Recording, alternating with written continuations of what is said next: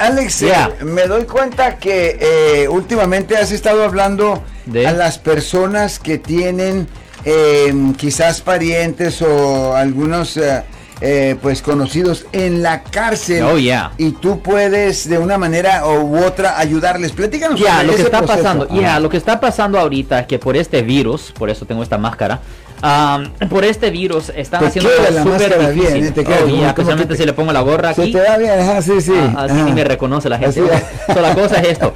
Uh, la ma okay, uh, por el virus están haciéndolo súper difícil para que las personas vayan a visitar a las personas en las cárceles. Imposible están haciéndolo bien difícil, súper difícil. No imposible, pero súper difícil para que familias visiten a personas en las cárceles. Ok, ahora lo que me imagino es que la cárcel está en un lado, el visiting room está en medio por ahí, y entonces no quieren estar dejando salir a un montón de prisioneros y que llegue un montón de extraños. exactamente, lo están haciendo súper difícil.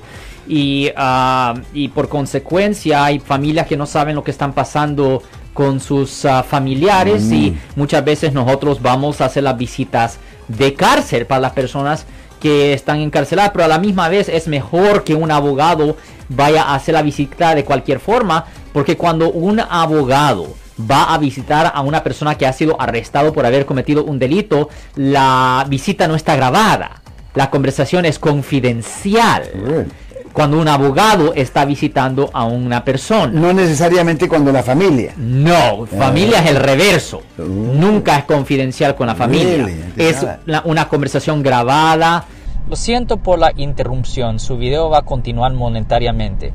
Solo voy a mencionar que si usted ha sido acusado por haber cometido cualquier delito aquí en el área de la Bahía Norte, California, por favor no se espere, llame el nuevo teléfono que ven en la pantalla o llame para hacer una cita inmediatamente al 1-800-530-1800. Recuerden, yo soy el abogado Alexander Cross, abogado criminalista aquí en el área de la Bahía Norte, California. Video y audio grabado y uh, si un prisionero llama a su familia, esa conversación también va a ser grabada. Yo no sé cuántas veces he visto situaciones donde un hombre está hablando con su familia por teléfono y le dice, hey, dile a, a, Juana que, uh, que cambia la historia, que yo en realidad no le pegué. No, no, eso es conspiración. Eso es conspiración para intimidar o tratar de influenciar a un testigo que conlleva una pena potencial de hasta tres años en la prisión estatal. Y eso me llega a otro tema. Recuerde, la víctima de un delito, la víctima de un delito, no estoy hablando de un caso civil, estoy hablando específicamente de un caso criminal, un caso penal. La víctima de un delito no tiene ningún poder para quitar cargos.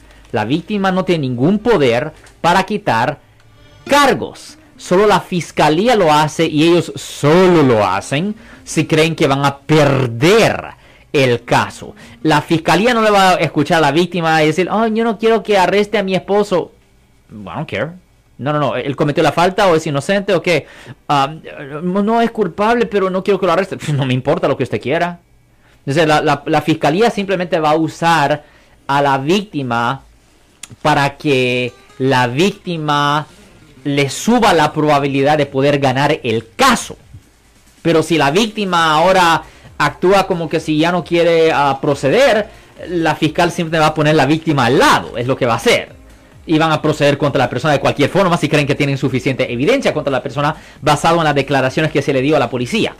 So, la cosa es que la gente tiene que entender que eh, para los fiscales es más un deporte. A ellos les dan promociones y reconocimiento basado en las convicciones que ellos obtienen. A ellos no les importan si las personas en realidad son inocentes o culpables. Y, no, si ellos creen que tienen suficiente para convencer a un jurado que alguien es culpable, ellos van a proceder a contra la persona. Y cuando nosotros vamos a visitar a las personas en las cárceles, es súper importante que nosotros agarremos la versión de la historia del acusado. Tenemos que saber cuáles son las defensas que él tiene. también tenemos que estar seguros que la persona sepa sus derechos, que tiene el derecho de guardar silencio, cualquier cosa que él haga o diga va a ser usado contra él en la corte, tiene derecho a un abogado. También es súper importante que el prisionero sepa que no esté hablando, que no debería de estar hablando con los otros prisioneros que están ahí en la cárcel, de su caso. Nunca debe hacerlo. ahora, si, una persona le llama, ¿verdad?, a su camarada y le dice, oye Luis, mira, ve a la casa de Juan y dile que si testifica contra mí, le va a ir muy mal. Ya, eso, eso es. O sea que eso ya no, eso ya no es conspiración, sino que amenaza. Oye, oh, eso es. Bueno, es, las dos cosas, las dos cosas. Ah, porque usted está haciendo un arreglo con otra persona para hacer la conspiración. Pero y es una conspiración de cometer una amenaza. Eso es una violación del Código Penal, sesión 136.1 paréntesis B, que conlleva una pena potencial de hasta tres años en prisión. Y eso es separado a la conspiración. Conspiración es simplemente el acuerdo, el arreglo que se hace con otra persona para cometer un delito, pero no necesariamente indica qué tipo de delito es. O sea que uno se tiene que comportar adecuadamente en la sociedad de el libre, pero aún con más cuidado una vez que cae al bote. Ya, es mejor guardar las garras de la policía. Ya, porque la cosa es esto, los otros prisioneros que están ahí, usted no sabe si son policías encubiertos, usted no sabe si ellos tienen arreglos o trato con la fiscalía. Porque muchas veces hay personas que están en la cárcel que tienen arreglos o tratos con la fiscalía, donde les han dicho a ellos, hey, si usted le saca información a esta otra persona, le retiramos los cargos a usted. ellos van a tratar de hacerse amiguito, amiguito de las personas que están en la cárcel para sacarle la información para que ellos puedan salir libres. es muy común, Marcos, muy común en las situaciones cuando las personas están uh, ahí por posesión de droga por uso personal. Las personas que están ahí por posesión ah, de, droga por uso personal, rutinariamente usan a esa gente. Rutinariamente usan a esa gente para tratar de sacarle información a otras personas. Si les gustó este video, suscríbanse a este canal, aprieten el botón para suscribirse y si quieren notificación de otros videos en el futuro, toquen la campana para obtener notificaciones.